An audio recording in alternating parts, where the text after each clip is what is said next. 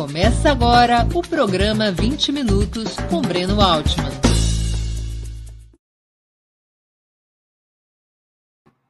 Bom dia. Hoje é 26 de janeiro de 2022.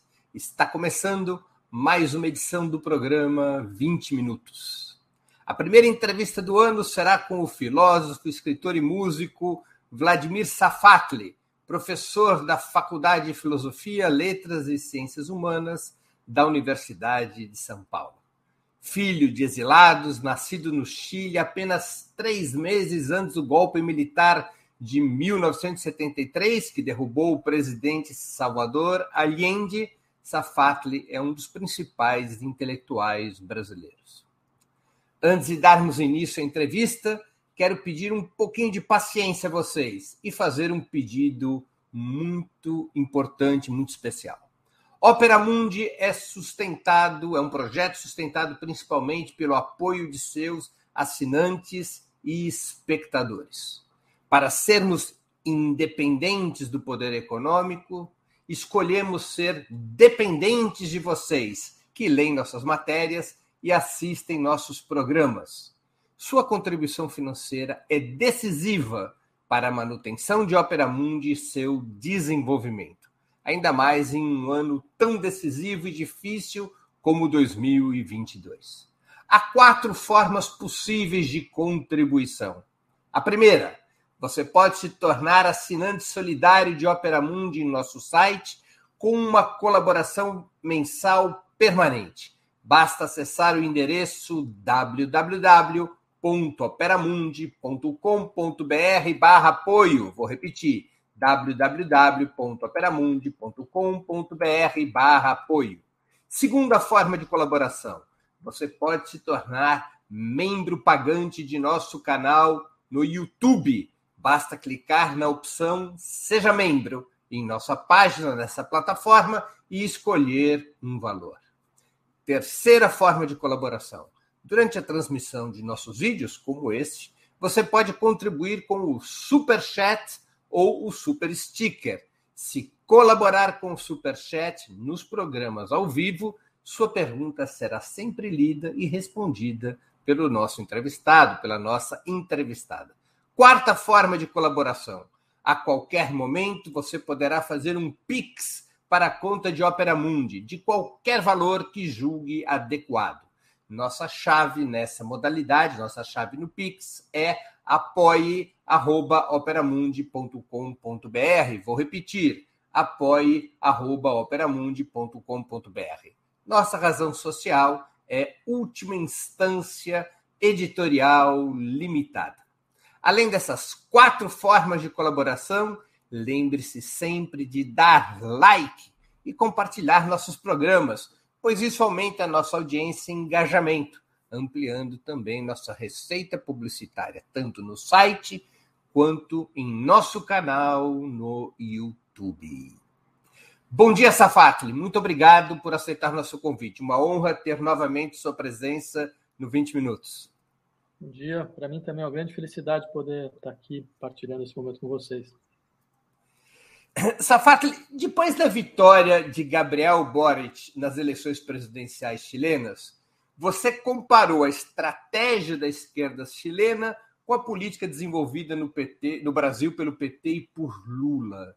Quais seriam, em sua opinião, as diferenças principais entre essas duas vias, essas duas orientações?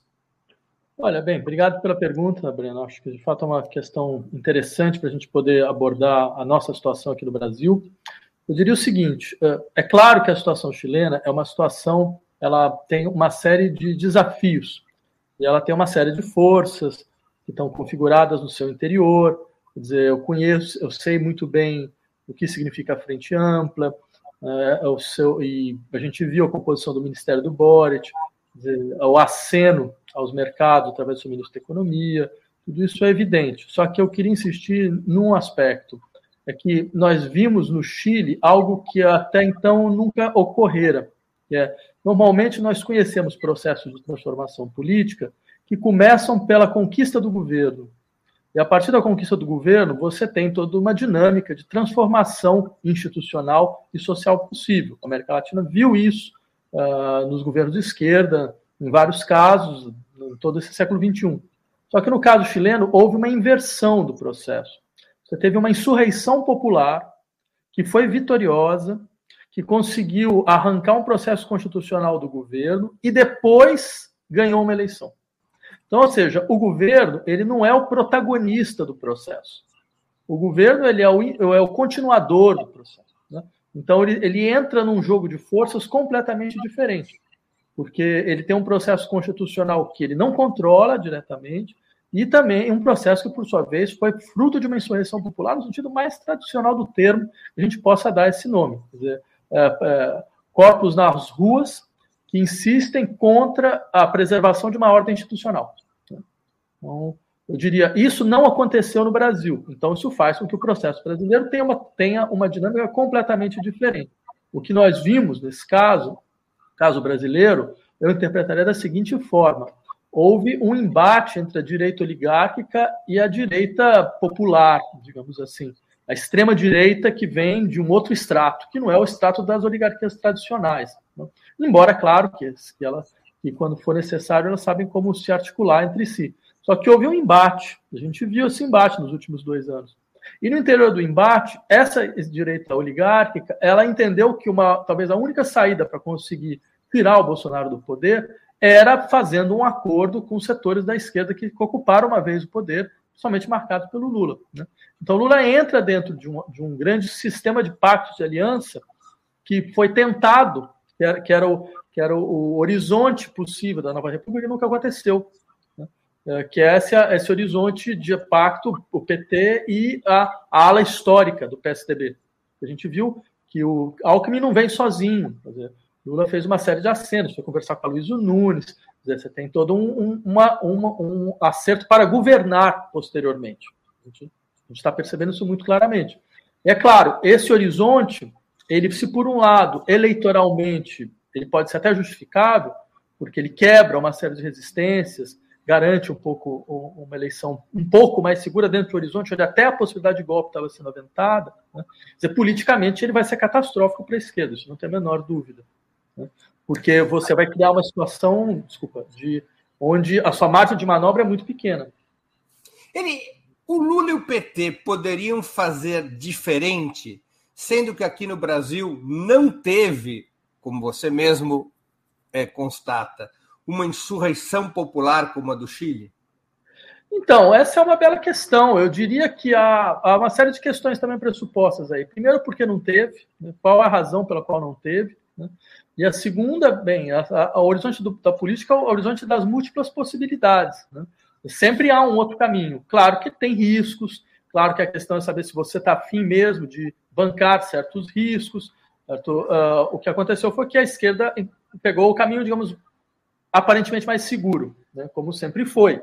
Quer dizer, a, a própria ideia, digamos, do lulismo já era um reformismo gradual e seguro, como o meu colega André Singer descrevia, né, e que não se demonstrou não se demonstrou tão seguro assim.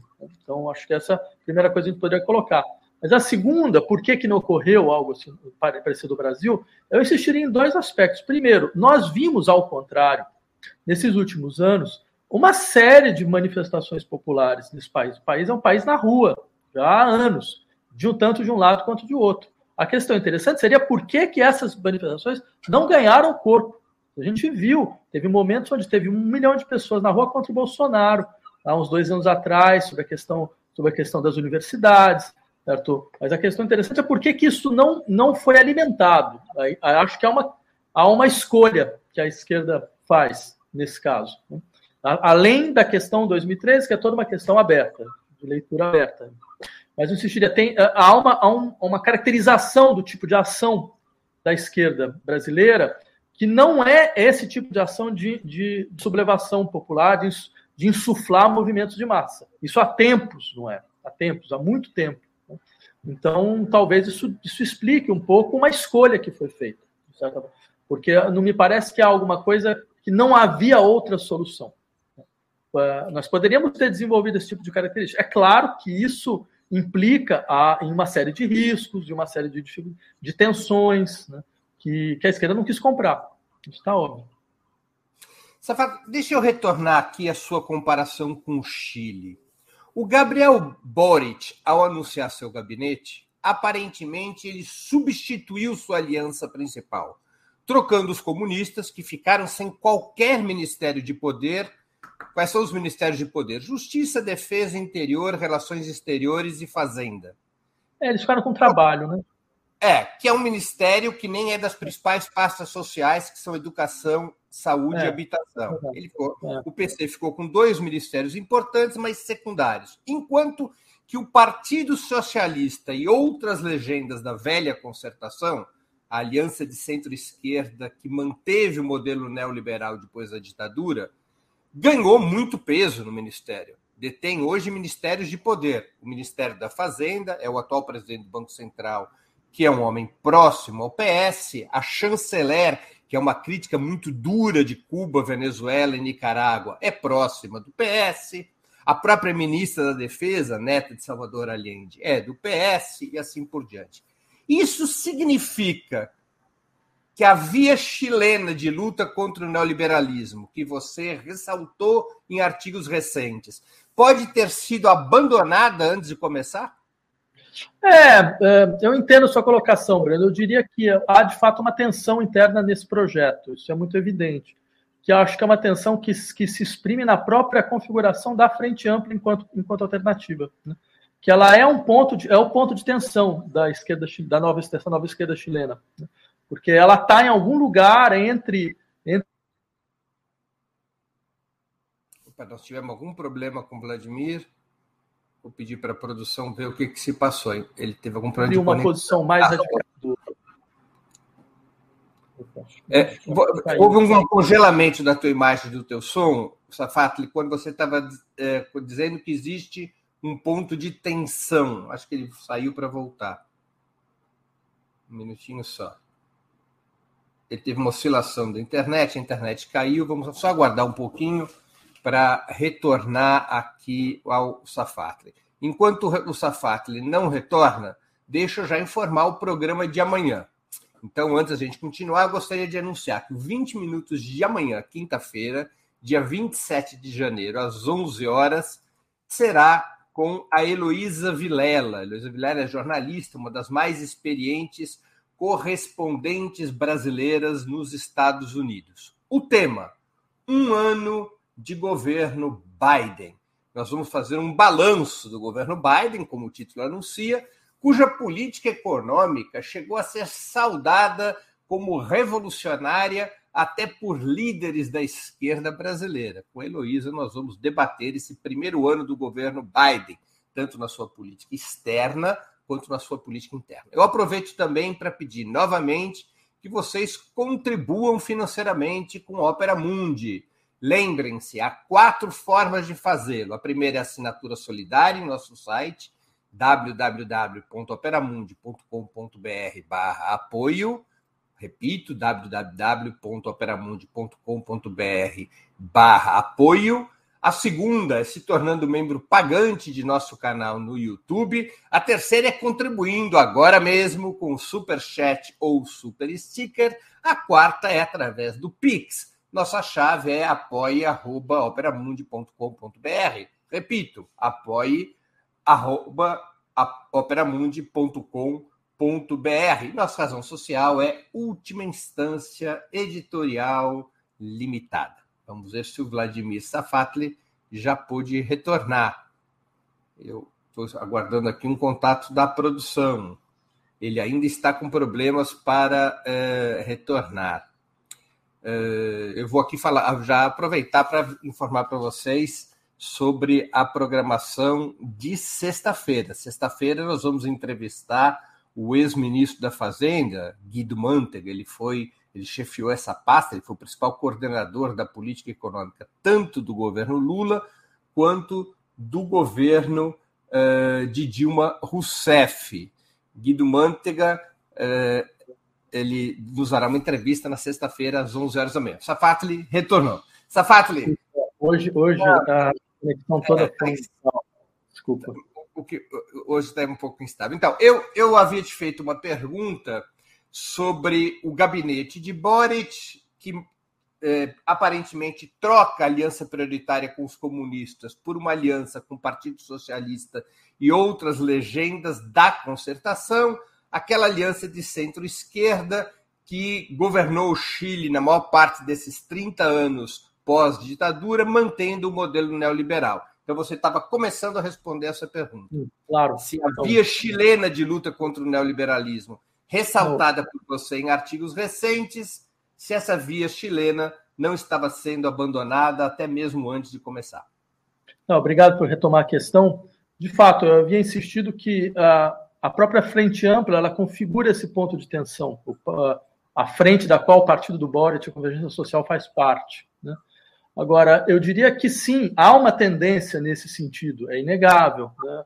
Há uma tendência de, de uma certa maneira, reconfigurar um pouco essa, essa possibilidade da, da via chilena para o socialismo a partir de uma da consolidação de uma espécie de capitalismo de rosto humano, né? uma, um, um, abandonar, de fato, uma série de pressupostos neoliberais bastante fortes, uh, fortalecer dinâmicas que são, por exemplo, o, serviço gratuito de educação, que é, uma, que é, um, que é uma bandeira clássica mesmo do Boric, que é um sujeito que vem da, da, do movimento estudantil, né? Eh, da Camila Valerro, que também faz parte do, do, centro do governo. Então, essa, são certas coisas que, dentro de. Acho que é o, o, o, cálculo que eles fazem é dentro de uma dinâmica onde, do ponto de vista da elite, você pode ter uma transformação muito brutal, se eles colocarem certas coisas na mesa, eles vão conseguir facilmente. Acho que é um pouco esse horizonte. Talvez ele tenha, vai tentar fazer algo dessa natureza. E, de fato, isso pode, pode acabar nisto mesmo. Não há, não há como eliminar esse risco. Só que eu insistiria que o processo ele é mais rico e complexo porque ele tem dois elementos a mais. Volto a insistir. Ele tem um elemento de uma dinâmica uh, insurrecional que não é controlada pelo governo e que pode, pode pressionar o governo e não vê o governo como seu governo orgânico. Né? Quer dizer, nem, muitos dos atores não, não viam a Frente Ampla como um ator legítimo. Né? Eh, até pelas escolhas que foram feitas, pela decisão do processo constitucional. Eh, então, você tem uma, uma tensão interessante nesse ponto, que isso pode produzir outra coisa, e eu insistiria, dizer, você tem uma dinâmica histórica que nesses momentos, isso não é uma abstração de filósofo, né? nesses momentos ela, ela, ela tem peso, entendeu? O fato de que, bem, você está num país onde você recupera elementos de um processo histórico que foi profundo. A gente pode é sempre bom lembrar a, a via socialista do Allende, ela era uma via socialista mesmo. O Allende, nos, nos dois primeiros anos do seu governo, ele estatizou o sistema bancário, né? o que está longe de ser uma coisa anódina. Né? Ele estatizou todo o sistema, todo, todo, todo o setor de mineração de cobre, que era a base da economia chilena. Então, é, é, a proposta era uma transformação que preservava a estrutura institucional da democracia liberal, mas não era um reformismo, por e simples. Era algo mais do que isso. É por isso que é difícil pensar o caso chileno, porque ele não está dentro da, da polaridade clássica reformismo-revolução. Era uma espécie de insurreição institucional, digamos assim, institucionalizada. Né? É, então, eu insistiria, tem esse elemento também, e esse elemento tem peso. Então a gente vai ver o que vai acontecer. Mas de toda maneira, é um processo, é um processo rico, é um processo que pode ter uma série de, inter, de intervenções, e ele nos lembra da abertura do político. Como campo político é um campo aberto hoje. Ele não é um campo simplesmente de gestão das piores alternativas ou de gestão dos limites já impostos por nós por outros. Safatli, ainda eu vou insistir um pouquinho com a sua referência no exemplo chileno. Os argumentos de Boric para ampliar seu governo rumo ao centro, eles são parecidos com os de Lula e do PT. Não haveria como derrotar a direita nas urnas sem esse apoio no segundo turno e não há maioria parlamentar de esquerda para governar apenas com os partidos da coalizão Aprovo Dignidade, formada principalmente pela Frente Ampla, do próprio Boric, e pelo Partido Comunista. Cenários desse tipo, nos quais supostamente a esquerda não tem maioria eleitoral e institucional, não obrigariam a políticas de frente ampla, isso é, a alianças com o centro e até a centro-direita, como muitos defendem? Sim, uh, o cálculo ele é correto, só que eu acho que está duas questões a serem levantadas aí. Primeiro, em que condições a gente conseguiria ter uma maioria? No mínimo, em uma condição na qual a esquerda dissesse claramente que ela é uma esquerda e que ela está tá tentando a, aprovar candidatos que têm um comprometimento muito claro com certo processo de transformação. Eu não vejo isso no Brasil mais. Eu acho que qualquer é, digamos, leitor da situação brasileira reconhece. Dizer, você entra já numa posição, digamos, de rebaixamento de horizonte, não só de expectativa, mas mesmo de horizonte propositivo. Você não tá, você não vai eleger deputados que vão falar, olha, a gente vai fazer uma, uma, uma transformação dentro do processo produtivo, onde nós vamos passar fábricas para o processo de autogestão. Você não tem gente falando isso para depois você negociar, entendeu? Para depois falar, não, tudo bem, não vai dar para fazer isso, mas você faz um pouco, algo, algo dentro desse horizonte. Você já entra com o horizonte completamente rebaixado. Então você é pode como se jogasse a toalha antes de começar a luta? Exatamente. A, a metáfora é muito boa. Você já jogou a toalha. Então é claro que bem, o que, o que vai vir vai ser muito diferente, né? muito diferente do que poderia vir se você já chegasse em outro patamar. Então, mas isso é uma coisa interessante. A esquerda já não acredita em si mesma enquanto posição. Eu acho isso uma coisa muito significativa.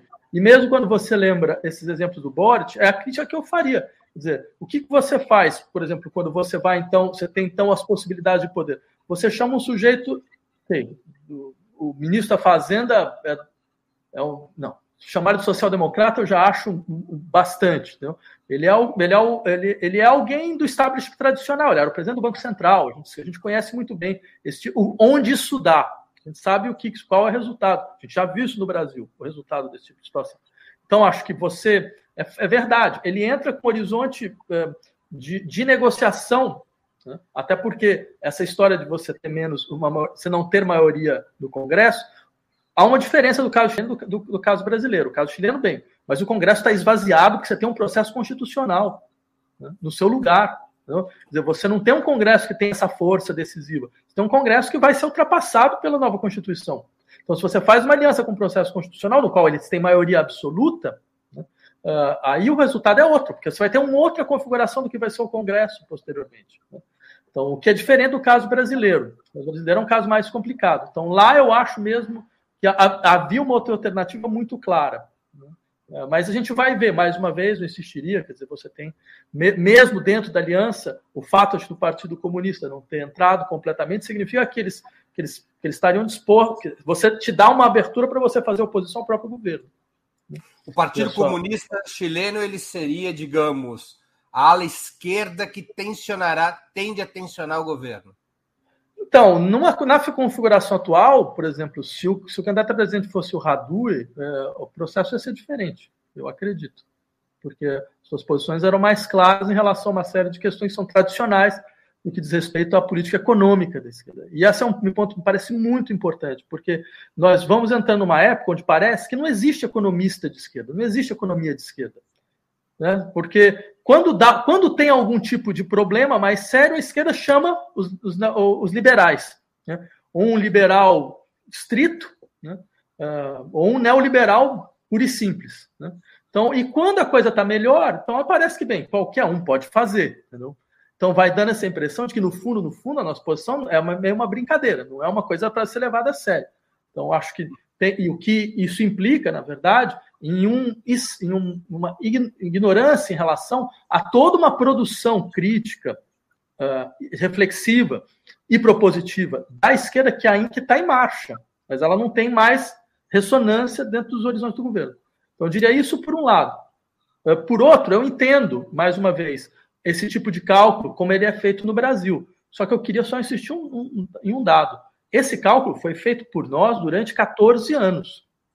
E qual foi o resultado? Não é possível, a gente não tem nada a tirar do resultado catastrófico, que foi esse tipo de, de, de política, a não ser um discurso, e, e a gente acaba a, a, negligenciando essa necessidade de reflexão por um discurso que diz, não, a gente foi, a gente foi, foi derrotado pelas nossas virtudes, o que não foi exatamente isso. Havia contradições internas no processo, que a gente nunca parou para pensar.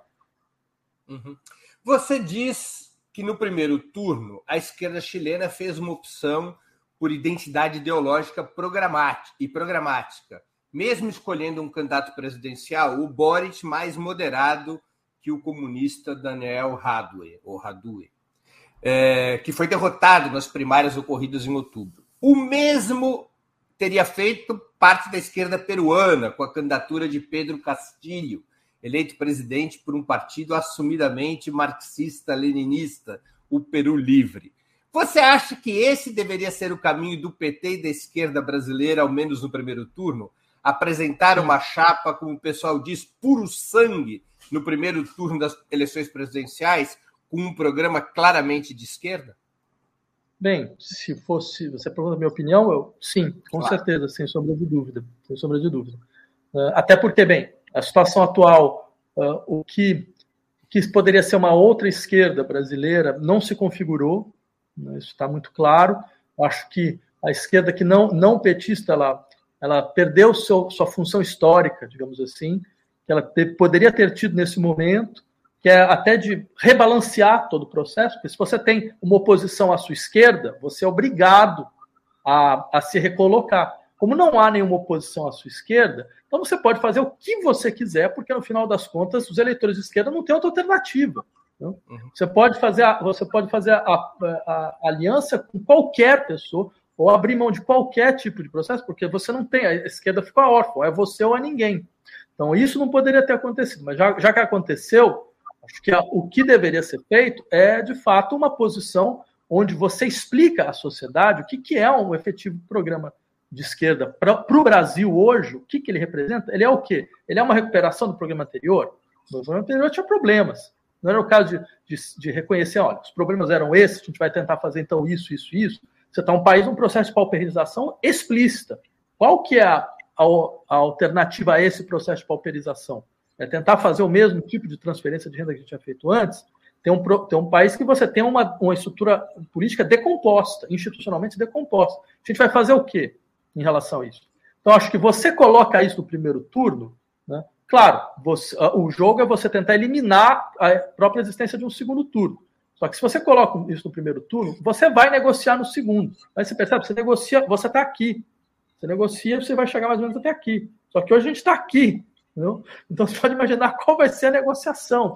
Né? Eu, eu, temo, temo muito, espero estar errado, seria, seria feliz se estivesse errado, mas eu temo que vai ser mais ou menos um jogo simbólico. O simbólico significa então, você vai lá, o Lula vai dizer: olha, a reforma trabalhista é, é, muito ruim, a gente precisa rever a reforma trabalhista, e aí tem toda, todas as reações, quer dizer, mesmo teu vice vira e fala: olha, é, que, como assim?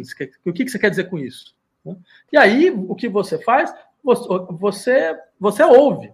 Então, no final das contas, você pode até mudar alguma coisa, mas vai ser uma coisa aqui, vai ser outra coisa ali, né? porque, em última instância, o jogo principal era um jogo simbólico era um, era um jogo de mobilização simbólica. Eu entendo que, bem, eu, vindo do estruturalismo, eu seria o último a falar que o símbolo, a estrutura simbólica é simplesmente simbólica, no sentido de inefetivo. Eu sei que isso tem uma diferença, mas a, mas a diferença ela tem um limite muito estrito. Uhum.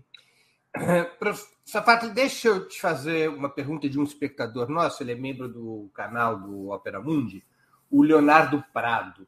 É, Professor, será que a correlação de forças nos permite mesmo uma guinada à esquerda? Não são as ruas que nos dariam essa direção? Essa é a pergunta do Leonardo Prado. Leonardo, é importante sua pergunta, mas eu diria que eu temo dizer, eu temo que a esquerda brasileira tenha sabotado a força das ruas durante muito tempo. Porque fala-se de uma maneira como se de fato, a esquerda fosse é, naturalmente minoritária no Brasil. As posições de esquerda fossem naturalmente minoritárias no Brasil. Então, tem, tem vários ideólogos que jogam um pouco com essa imagem de um país estruturalmente conservador. Certo? Então, nesse sentido, o que legitimaria o fato da esquerda ter esse horizonte tão calculado de ação, tão limitado de ação, é diferente de outras circunstâncias. Eu não reconheço esse país. Eu não sei de onde esse país saiu. Eu não vejo esse país. Eu vejo outra coisa completamente diferente. Eu vejo um país que tem uma história de sublevações populares enorme, tem uma história de insurreições enormes, tem uma história de luta enorme, e muito desse processo não ganha configuração dentro do jogo político estabelecido. Ele não ganha ressonância dentro do jogo político estabelecido. Então, a minha tendência é, na verdade, dizer isso não acontece, não é porque você não tem força para tanto. Isso não acontece é porque a configuração social da estrutura dirigente da esquerda brasileira é outra. Ela é feita para não ouvir isto. Ela, ela, é uma estruturação de classe média. Ela vem, todos nós viemos basicamente da classe média, da classe média radicalizada, que é um setor da classe média.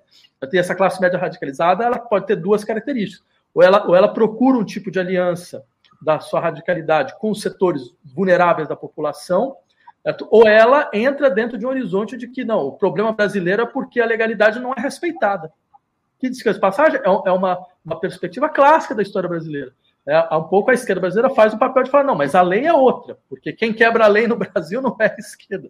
Quem quebra a lei no Brasil é a direita por definição. Talvez não haja uma esquerda mais legalista no mundo que a brasileira. É, porque, no final das contas, o Brasil é um país onde você, você aplicar a lei já é uma coisa completamente fora, fora do normal. Entendeu? É quase uma revolução.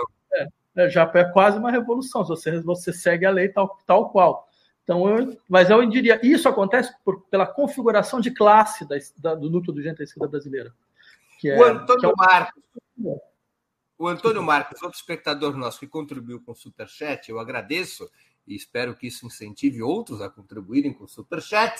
Ele diz: professor, a esquerda está morta?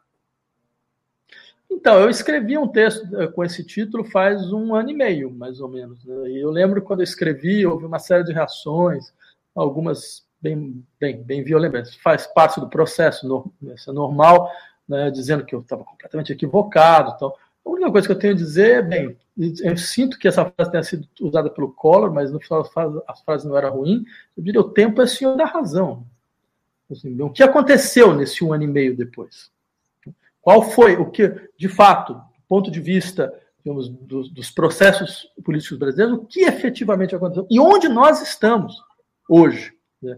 Nós naturalizamos um tipo de aliança que há 5, 10 anos atrás seria impensável, absolutamente impensável é, tudo bem, dentro de um horizonte de uma frente amplíssima contra o fascismo brasileiro, que existe, que esse é um dos elementos também importantes, houve uma, uma ignorância é, analítica, e aí é uma autocrítica que acho que todos nós devemos fazer, nossa, da classe intelectual brasileira, da classe política, de não, de não perceber que você tem um fascismo estruturado no Brasil que não vai desaparecer porque o Olavo Carvalho morreu.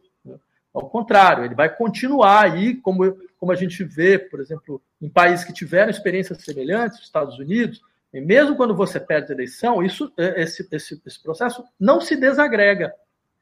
Até porque a capacidade que aquele que ganhou a eleição tem de realmente entregar o que promete é baixa. Então, você vai ter um processo de frustração posterior, e eles estão lá preparados. Então, eu acho que esse é um elemento que vai estar presente dentro do cenário brasileiro, com, absolutamente com certeza.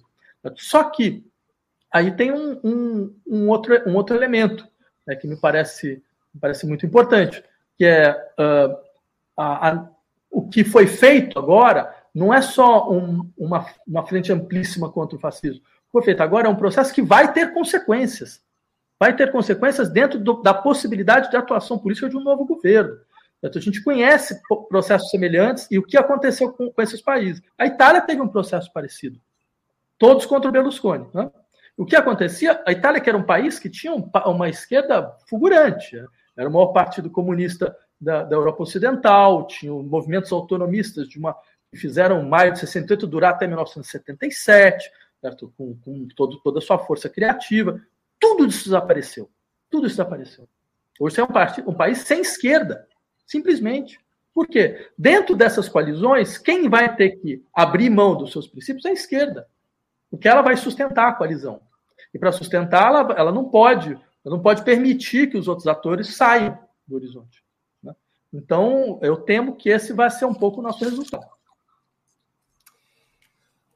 Safati, deixa eu aprofundar um tema da tua análise que eu acho que tem é, muita, muita relevância. Uma das suas críticas ao PT e ao conjunto da esquerda brasileira, em teus artigos mais recentes, diz respeito à subestimação e até ao abandono da organização e da mobilização popular como fatores centrais da ação política e da própria governabilidade de administrações progressistas. Você mesmo já se referiu a isso nessa nossa conversa de hoje.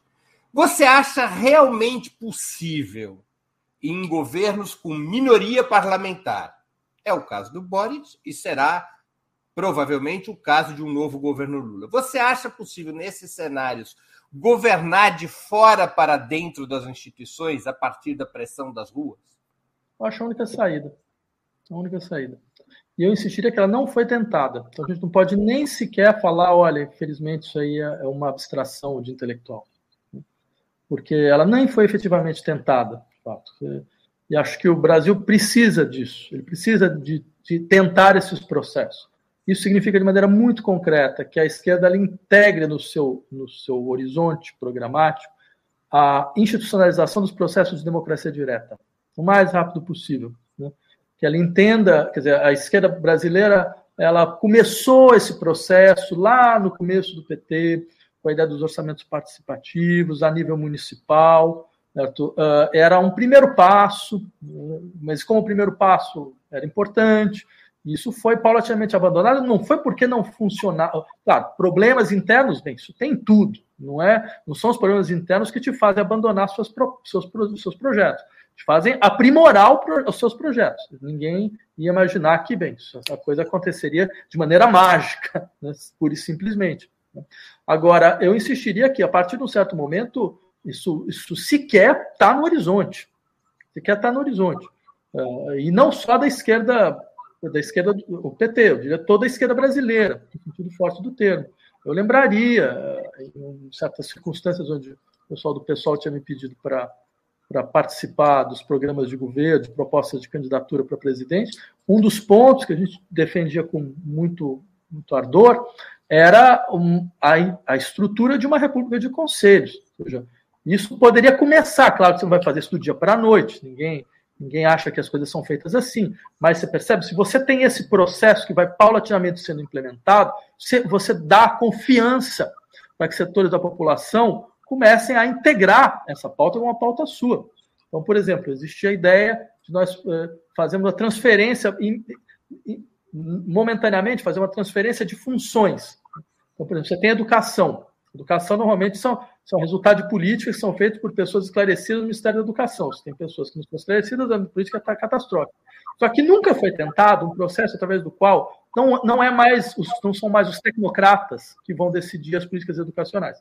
Nós vamos criar conselhos de professores, todos os professores né, do, do, do, do público brasileiro, das 50, 60 mil pessoas, Claro, você tem toda uma logística para organizar, mas eles, dentro do processo eh, de conselho, decidem qual é a política. E o que, o que o Estado faz, o Estado integra, o Estado reconhece. Ele não legisla, ele reconhece. Uma instância que está que tá no seu exterior. Né? Isso é só um exemplo do que pode ser efetivamente um processo no qual a democracia direta vai ganhando corpo. Eu diria, é, não, não vejo nenhuma outra alternativa para uma esquerda que queira preservar a sua força de transformação social do que uh, a, a trabalhar neste sentido, com todas as dificuldades que isso, que isso vai ter, com todos os erros que com certeza isso terá, mas esse, os erros, mais uma vez, nunca foram razão para que você não abandone um processo de retificação que vai te permitir ser cada vez mais eficiente no que você quer. Nós temos uma pergunta da, da Luciene Cardoso. É, que se tornou membro do pagante do canal do Opera Mundi no YouTube. Eu queria agradecer, ela também está fazendo uma contribuição por Superchat. E ela destaca uma entrevista. A presidente Dilma, numa entrevista, disse, respondendo ao Mário Vitor Santos, que se pudesse, pudesse pedir algo a um gênio, a um gênio da garrafa, pediria a força do povo para governar juntos. E a Luciana emenda. E Lula, será que pensa nisso? Não, mas a questão, né, a questão da pergunta da Luciana, ela talvez naturalize um ponto, Luciana, que é, eu me pergunto se a questão não é muito se o Lula sabe ou pensa nisso, ou se a Dilma sabe ou pensa nisso. Porque enquanto uh, líderes, lideranças populares, eles podem ter até essa sensibilidade disso, uh, do que significa escutar a população, levar em conta, alguns desejos que eles conseguem ver dentro de, de um contato mais efetivo com a população brasileira. Mas não é exatamente esse o nosso problema, eu diria. Né? Eu acho que isso, isso talvez seja um problema que se organiza dentro de uma dimensão muito imaginária. O que, quais são as características do líder do poder? Eu diria que o que falta é uma estrutura institucional que permita essa força do povo que governa junto. E ela não existe. E então a função do governo criar as condições para que ela possa emergir.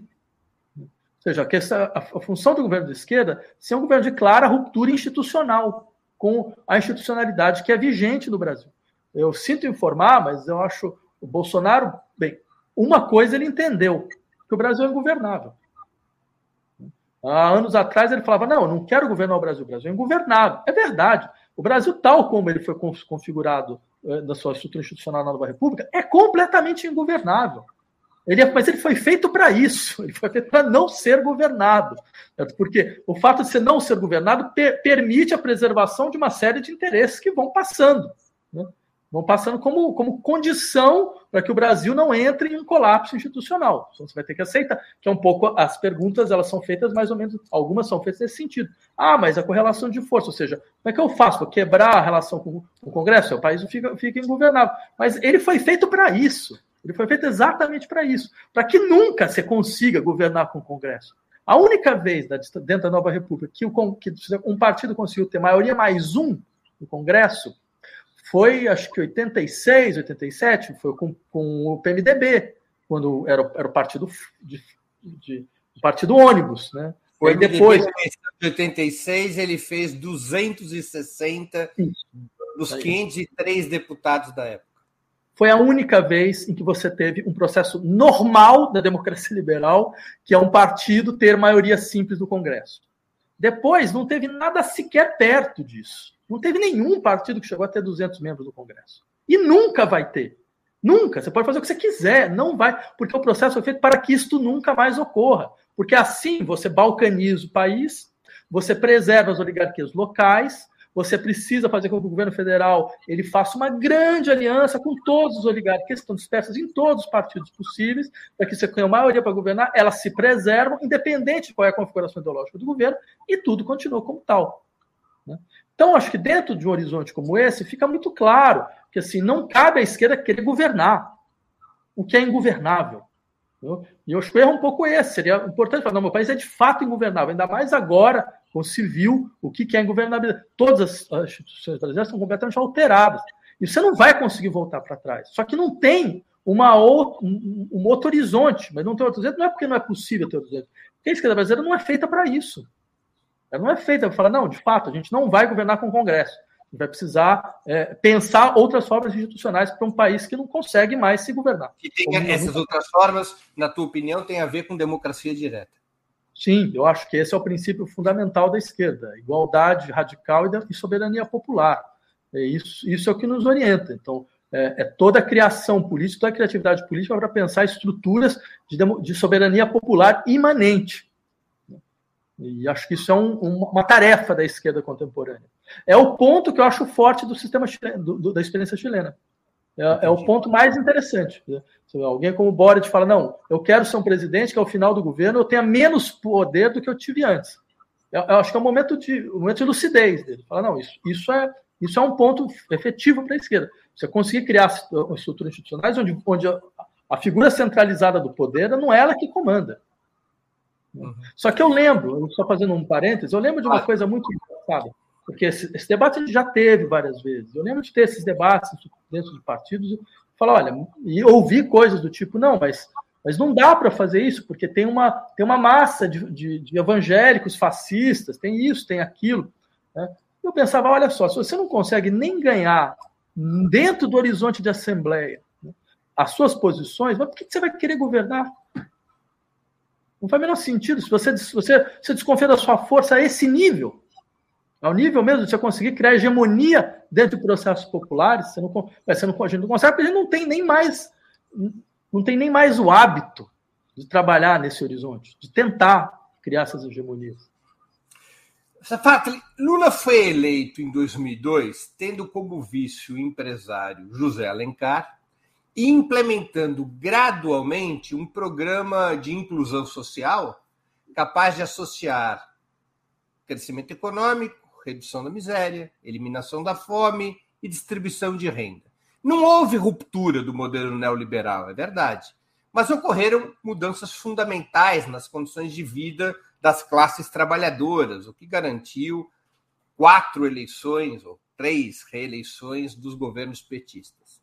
Essa via não poderia ser retomada com a vitória eleitoral em 2022 a partir desta frente ampla, aparentemente proposta por Lula e pelo PT, incluindo inclusive incluindo alguém com o perfil de Alckmin como vice-presidente, não seria possível retomar aquele caminho de 2002, 2003? Não, bela questão. Eu diria simplesmente não. Eu acho que, na verdade, tentar retomar esse caminho seria catastrófico. Eu diria por duas razões. A primeira delas é porque, objetivamente, não há mais um horizonte de conciliação nacional como o que existia em 2002, que permitiu momentaneamente algo daquela natureza. Não existia 30% de eleitores que tinham se configurado claramente dentro de uma perspectiva de ruptura anti-institucional fascista. Então, esse horizonte de conciliação, que, e não são só os eleitores, porque não são só a questão de eleitores, há setores da economia nacional muito claramente identificados e vão continuar identificados nesse sentido, por mais que você faça benesses a esses setores, eles eh, se demonstrou muito claramente que não é por aí que eles fazem o cálculo, porque eles calculam que um governo como o governo Bolsonaro permite um processo de acumulação primitiva muito mais amplo, muito mais amplo do que qualquer tipo de conciliação vinculada a certos setores populares pode garantir. Então, você você tem uma outra configuração nacional. Imaginar que 2022 é a mesma coisa que 2002 é, é uma, para mim, é uma forma de suicídio. É um suicídio e uma, uma uma não compreensão do processo histórico. Coisas importantes aconteceram nesse país nos 20 anos que fizeram que a gente está em um outro país, simplesmente. Né? Imaginar que você está no mesmo país, isso, isso, isso pode ser bastante temerário. Isso por um lado. Segundo, eu diria, porque esse processo tinha contradições imaginadas. Ele produziu coisas importantes, eu não seria o último a negar, nós sabemos que quase 34 milhões de pessoas tiveram um processo de ascensão social, certo? É, significativo. Você teve uh, aprofundamento dentro do horizonte da educação, você teve aprofundamento dentro do horizonte vamos, da, da, da educação, saúde, salário mínimo, você teve aumento de 50% real do salário mínimo. Não são coisas que a gente vai jogar pela janela, é, é verdade. Só que a questão interessante é essas modificações, elas se demonstraram frágeis, frágeis, porque tudo foi perdido, e precárias. E mais, por quê? Porque num dado momento, foi, não foi só não foi o setor econômico que se voltou contra. É sempre bom lembrar, quando começou a ter esse processo de mobilização contra o governo Dilma, o setor financeiro não foi o primeiro a sair. A gente lembra, eu lembro de entrevistas dos Setúbalos lá do, do Itaú dizendo não, não, a gente vai continuar. Eles viram o cavalo andando e depois aproveitaram. Foi mais ou menos isso. E de onde vinha o cavalo? De uma frustração real da população. Né, que via quais eram as, contradições dentro desse modelo. Eu dou, dou duas, por exemplo. Né? É sempre bom lembrar, veja, de 2010 a 2014, se a gente pegava as 10 cidades mais caras do mundo, Rio de Janeiro e São Paulo estava lá. Do mundo. Todo mundo lembra o que, que era, o que, foi a explosão de preço de, de, imóveis nessas cidades nos, nesse momento. Triplicaram os valores.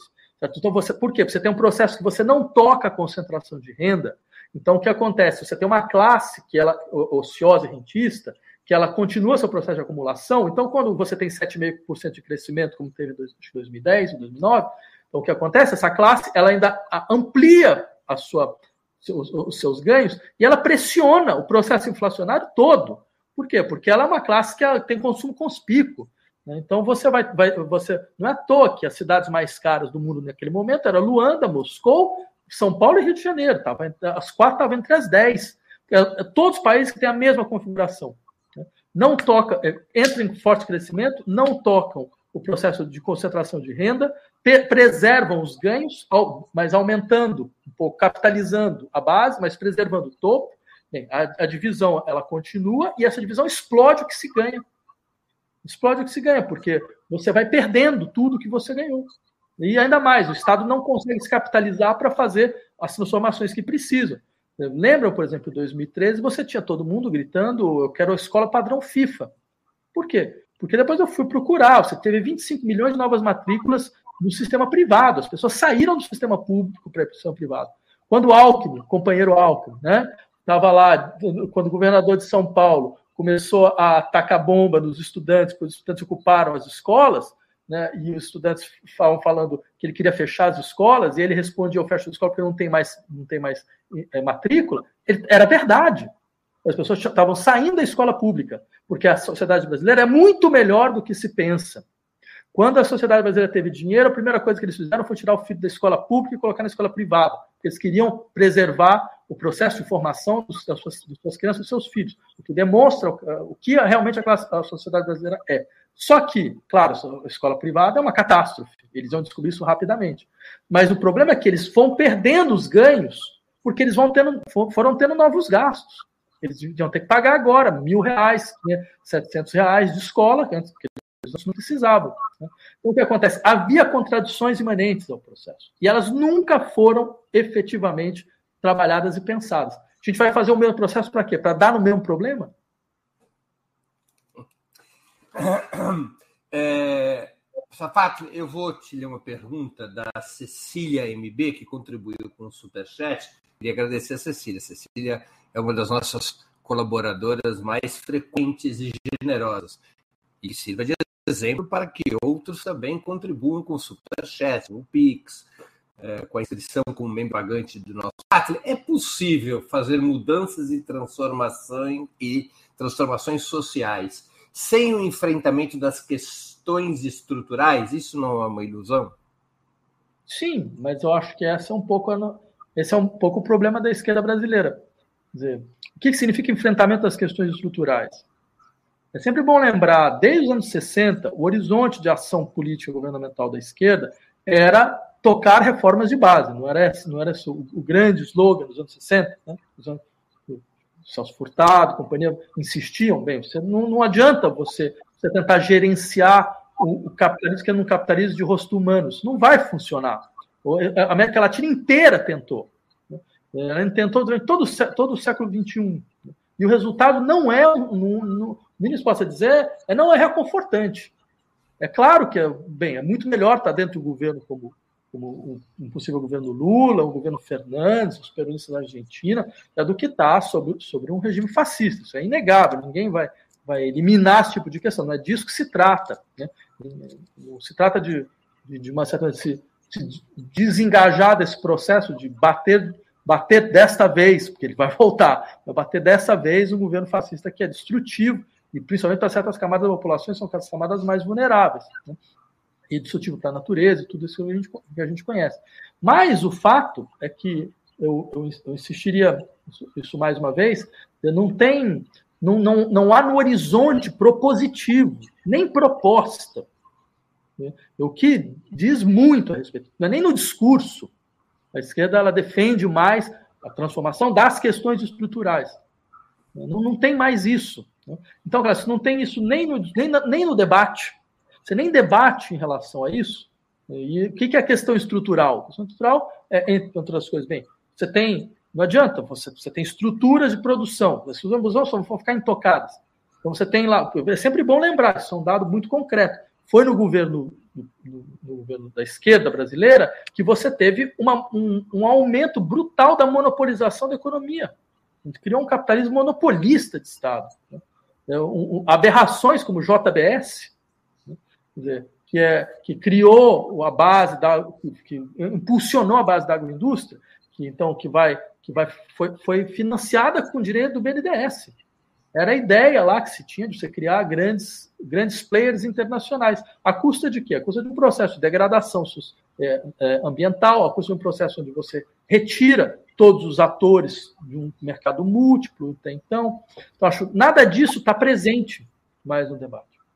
E o que a esquerda faz, ela, ela se apoia na única coisa que é claro no que diz respeito à sua força de transformação, que são as políticas de reconhecimento elas são importantes. elas são fundamentais, elas tocam questões estruturais da sua maneira também, certo? Mas eu insistiria, ela funciona hoje em chave compensatória. Não tendo como modificar as estruturas de reprodução é, material econômica da vida social, bem, é a única coisa que a gente pode botar na mesa e falar, não, isso a gente vai fazer diferente. Entendi. Outras questões de espectadores nossos, Safatli. A Adriana Vaz, que contribuiu com o Superchat, ela pergunta: por que as tendências de esquerda, ou outras tendências de esquerda, ainda não se posicionaram a favor de Lula, visto que ele é nossa única saída? Então, Adriana, mas eu não tenho certeza se aconteceu, não. Ao contrário, não vejo nenhuma tendência de esquerda fora do, do minimamente relevante, fora do horizonte de aliança ao Lula. Até o pessoal chegou nessa posição de esquizofrenia completa, né? de, de tentar explicar como vai ser possível apoiar uma aliança que não vai ter nenhum compromisso efetivo com, com aquilo que seria pautas tradicionais da esquerda. Então, inventaram de, de apresentar uma espécie de carta-programa. Né? Que bem, eu, eu insistiria, está longe de ser realmente uma das estratégias mais interessantes, porque, afinal de contas, uma carta-programa vale o que vale. Né? Eu posso então chegar, olha, tudo bem, achei, acho interessante, tentei, mas não deu certo. Né? O que eu acho que é um pouco o que vai acontecer em larga medida. Então, não vejo muito quem, né, concretamente, quem que tem relevância, mínima, mínima relevância estrutural e política. Eu acho até um problema, porque eu acho que, ser, mais uma vez, seria importante dentro do horizonte como esse, um polo fora, mas, mas um polo fora que empurrasse o debate para outro lado. Né?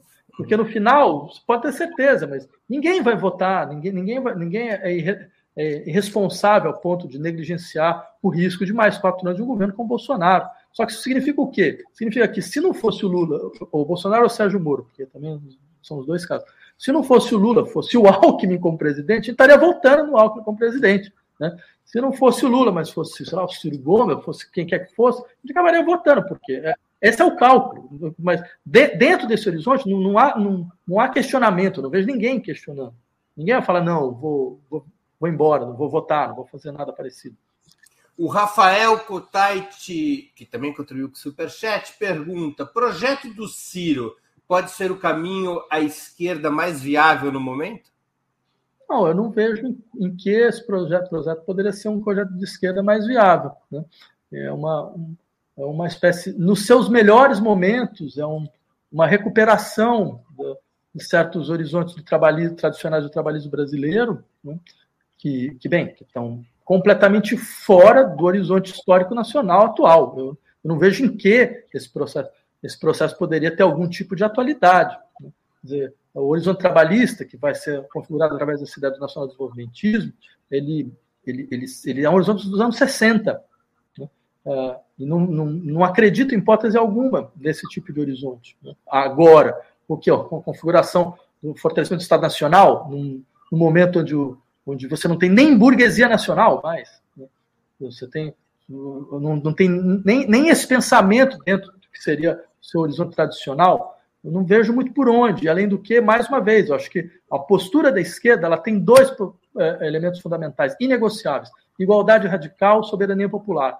Soberania popular tem, é, é, ele, não, é um, não é um traço de lideranças, ele é um traço de estruturas. E não há, não há nenhum comprometimento. Qual o comprometimento? você transformar estruturalmente o espaço da democracia brasileira? Nenhum. Então, não, não vejo muito uh, que, o, que seria, o que seria mais dentro dessa alternativa.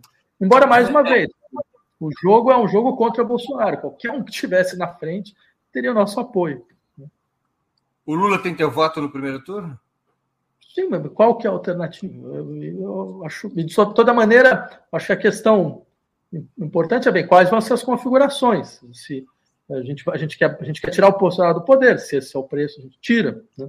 Ninguém, mais uma vez, é, acho que há, uma responsabilidade muito forte de todos os atores uh, da política nacional, da classe intelectual, uh, dos movimentos sociais, de compreender que o Brasil não pode se permitir mais quatro anos desse tipo de catástrofe, sob nenhuma hipótese.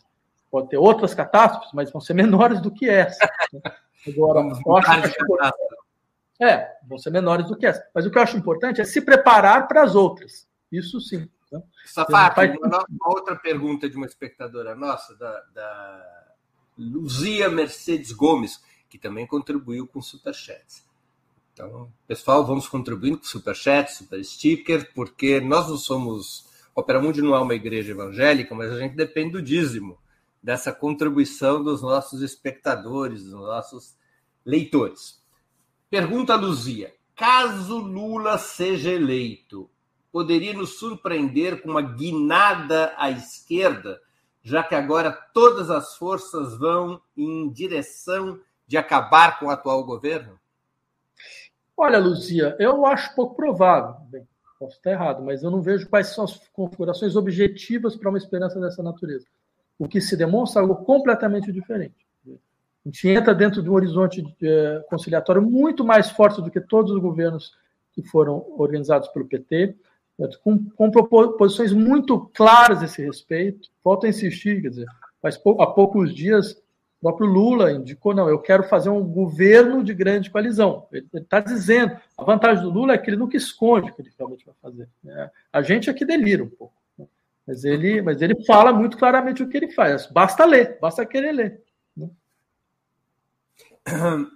Safatli, o ex-ministro Zé Dirceu tem afirmado que a aliança com a centro-direita e a própria hipótese de Geraldo Alckmin como candidato a vice precisam ser compreendidas no quadro da luta contra a ameaça fascista representada por Bolsonaro. Ou seja, sem uma frente ampla de todos os setores antifascistas, haveria riscos para o próprio processo eleitoral e para a sustentação de um novo governo Lula.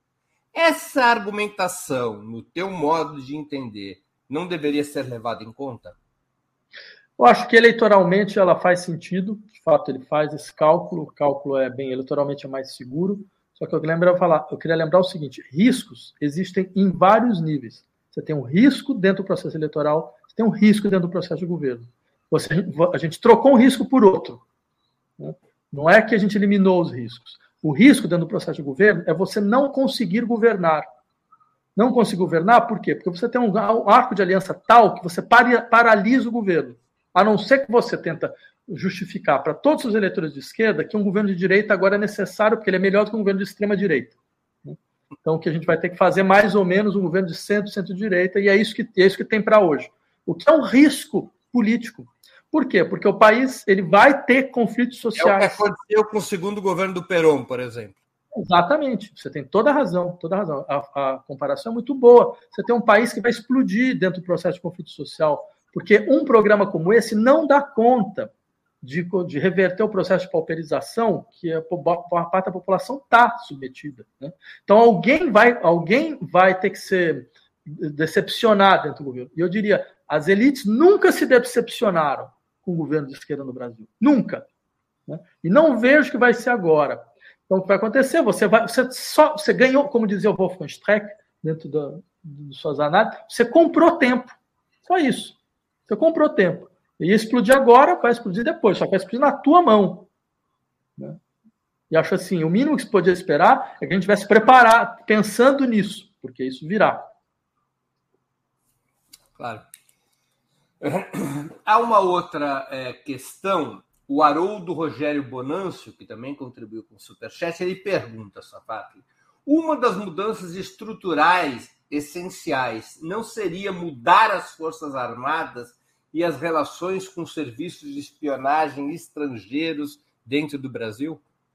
Sim, certamente. Eu acho uma colocação importante. De fato, as Forças Armadas brasileiras são o rescaldo da ditadura militar, isso se demonstrou muito claramente. Elas conseguiram passar incólumes durante todo, todo o processo da Nova República, não só do ponto de vista da sua estrutura uh, de, de comando, que ela é um Estado dentro do Estado. Hoje, as Forças Armadas Brasileiras é um Estado dentro do Estado de maneira mais explícita possível. Não só aconteceu isso, como ela nunca fez o maior culpa a respeito da ditadura militar. Ao contrário, o resultado foi esse. O resultado é Bolsonaro, que é um governo dos militares. Né, que, por mais que, eles, que os militares façam essa, esse jogo de cena de que eles estão, são contrários ao governo, são a ala racional do governo, mas isso é só um jogo de cena. É a maneira que os militares, que não são estúpidos, têm de conseguir estar no governo sem ter que pagar o ônus. É isso. Então eles, eles fazem um jogo do bad cop e do good cop. Né? Eles fazem isso muito bem, sempre fizeram. Faz, fizeram isso durante toda a ditadura militar. Né? São treinados para isso. Treinados para isso. É. Tinha ala dura e tinha ala moderada. Então, qual que era o jogo? Não, não pode bater na ala moderada, porque ela é nossa, nosso aliado tático. Né? E o resultado, a gente sabe o que, que deu. Então, acho que sim, você tem toda a razão. E sobre a questão do, desse, desse tipo de relação espionagem, é engraçado. De fato, a gente colocava isso um pouco na conta do complotismo da esquerda. Mas com um sujeito como o Sérgio Moro, aí acho que ele conseguiu ao menos fazer com que o complô se tornasse real. Né? Quer dizer, que ele mostrou que não, não era bem assim, de fato acontecia. Então, que coloca uma série de questões ligadas à soberania nacional que são importantes. Né? Safatri, a maioria dos governos progressistas da América do Sul, eleitos a partir da última década do século passado, enfrentaram golpes de Estado ou ameaças golpistas. Em todos esses países, as forças de esquerda acabaram, em algum momento, derrubadas ou derrotadas. A única exceção na América do Sul é a Venezuela de Chávez e Maduro. Faço duas perguntas. A primeira, a contra-revolução burguesa, ativa ou preventiva, é um cenário inevitável em nossa região? A segunda, como enfrentá-la vitoriosamente? A Venezuela, de alguma maneira, é, nos traz alguma lição sobre como enfrentar a contra-revolução burguesa? Tá, obrigado, Breno. Eu diria, acho que a Venezuela mostra uma lição importante, como não fazer, né? porque acho que o resultado é um resultado catastrófico? Sob todos os níveis. É um país paralisado, né? é verdade, porque bem, tão ruim quanto o governo, pior que o governo é a oposição. Então fica nessa situação, onde você não fica sem, totalmente sem, sem escolha, de uma certa forma. Né? Mas eu não acho que ela seja modelo em hipótese alguma. Eu acho que, bem, dentro da tua análise, eu insistiria, sim, a ideia de uma contra-revolução preventiva como elemento natural da ação das burguesias latino-americanas é um fato. Você tem casos, por exemplo, o caso boliviano, teve um golpe, mas o golpe foi revertido o que demonstra alguma coisa interessante.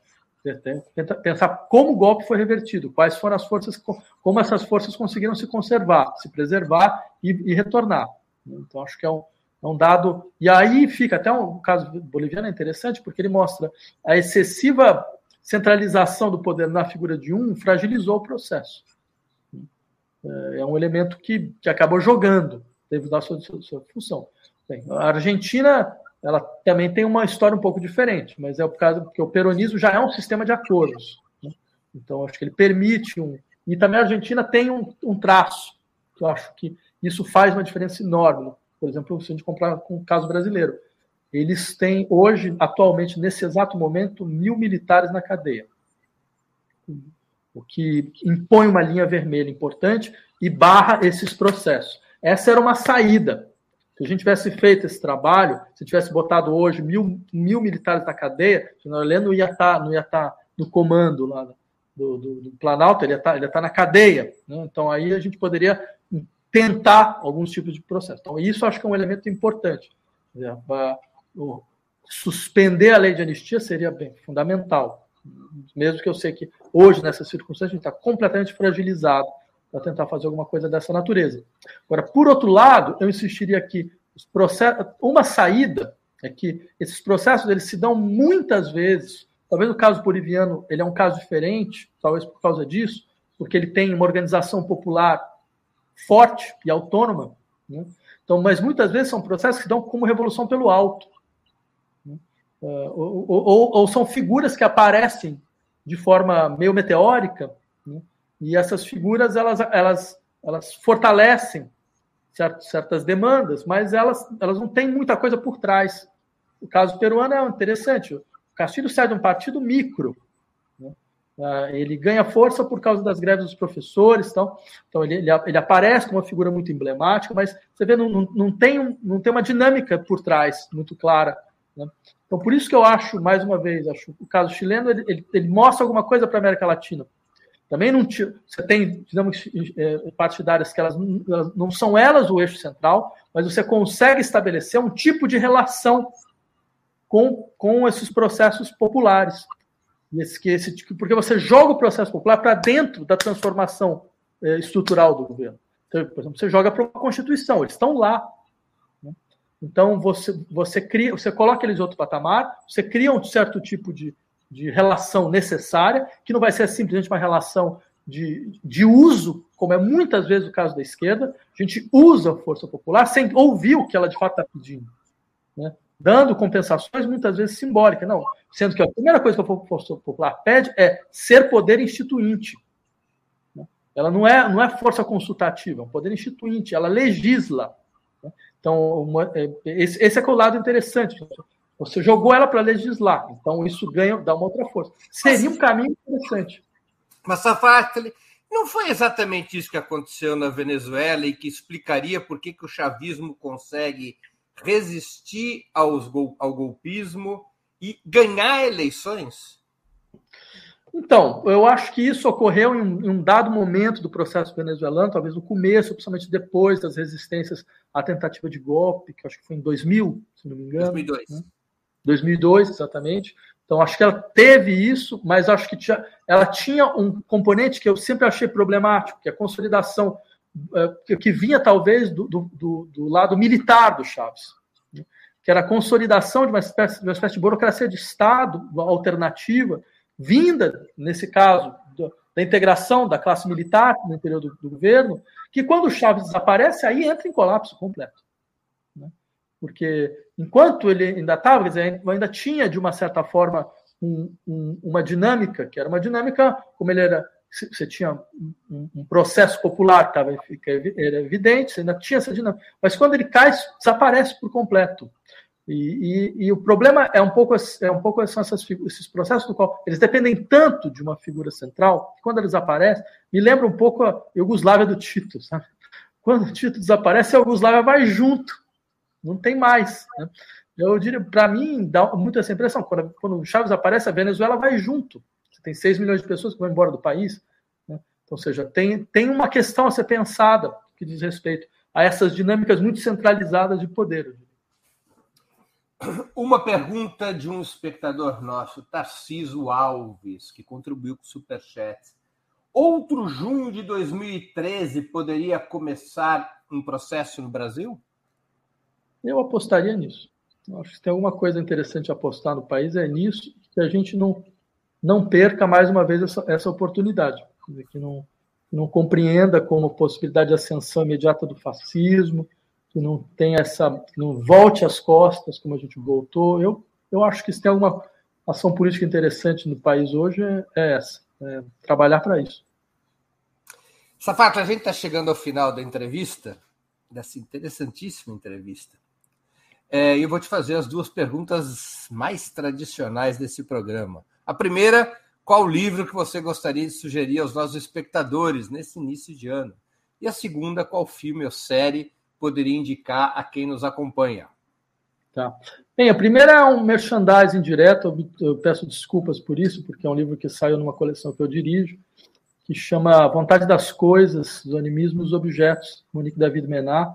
Um belíssimo livro reflexão sobre uh, psicanálise, antropologia e também política. A base da reflexão é porque é errado imaginar que as pessoas, que os sujeitos agem, não que as coisas agem em nós. Né? Por mais que isso possa parecer é, abstrato, acho que é uma reflexão importante sobre o que significa autonomia e que traz consequências interessantes para outros, outros espaços do pensamento. E aí, sobre o filme, eu havia indicado um filme, chama Compartimento número 6. Eu não sei, eu estou uma revolução industrial atrasado, né? então eu não tenho Netflix, não, não sei nada como funciona isso, não sei como se consegue, mas eu recomendaria muito é a história de uma viagem de trem uh, de Moscou até a Sibéria, e tem o tempo da viagem de trem, tem um tempo lento. Eu acho que é uma reconfiguração da experiência do tempo, da descoberta do acontecimento, que numa sociedade como a nossa, onde o tempo tão destroçado, é, é uma bela experiência. Safatli, eu queria agradecer muito pelo teu tempo e por essa conversa tão ilustrativa, tão interessante. Obrigado por novamente aceitar um convite do nosso programa. Ah, Para mim é sempre um prazer, estou à disposição de vocês, sempre um prazer discutir contigo. Muito obrigado, Safatli. Também agradeço a todos e todas que assistiram esse programa, em especial aqueles que puderam fazer contribuições financeiras ao nosso site e ao canal de Ópera Mundi no YouTube. Sem vocês, nosso trabalho não seria possível e não faria sentido.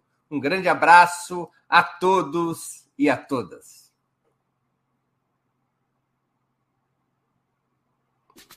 Para assistir novamente esse programa e a outras edições dos programas 20 Minutos, se inscreva no canal do Opera Mundi no YouTube. Curta e compartilhe nossos vídeos, deixe seus comentários. O jornalismo de Opera Mundi é mantido com o seu apoio. Faça uma assinatura solidária em www.operamundi.com.br.